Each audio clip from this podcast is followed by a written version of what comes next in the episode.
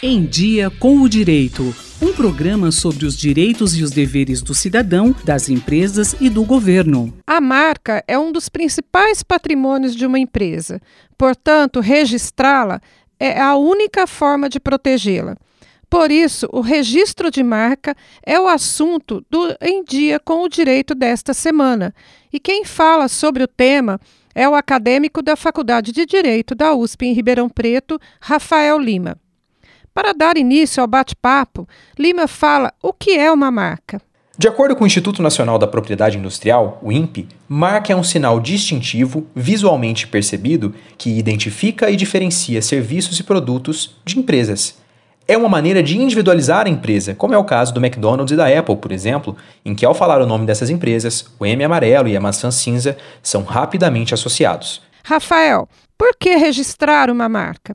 O registro de marca, assim, garante o uso exclusivo do símbolo em todo o território nacional, naquele ramo econômico específico. O registro de marca é feito no INPE e funciona como um seguro para que uma marca igual ou muito semelhante não seja utilizada em um mesmo segmento de negócio. Como é o processo de registro de uma marca? Esse processo é dividido em quatro fases principais. A primeira delas sendo o exame formal, uma fase em que é verificado se o pedido satisfaz os requisitos mínimos legais para iniciar o processo.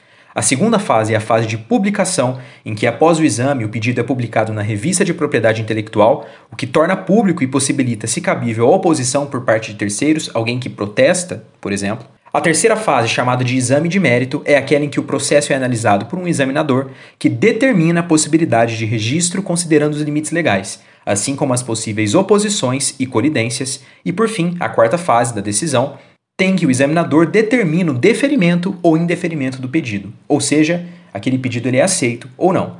Se ele for aceito, é necessário pagar as taxas de proteção e emissão do certificado por parte do titular, que recebe então, finalmente, exclusividade sobre sua marca. Acabamos de ouvir mais um episódio do Em Dia com o Direito, que essa semana traz informações sobre o registro de marcas. Até a próxima. Rosimeire Talamone para a Rádio USP. Em Dia com o Direito, um programa da Faculdade de Direito da USP Ribeirão, coordenação do professor Nuno Coelho. Sugestões de temas ou críticas, e-mail em diacomdireito@usp.br.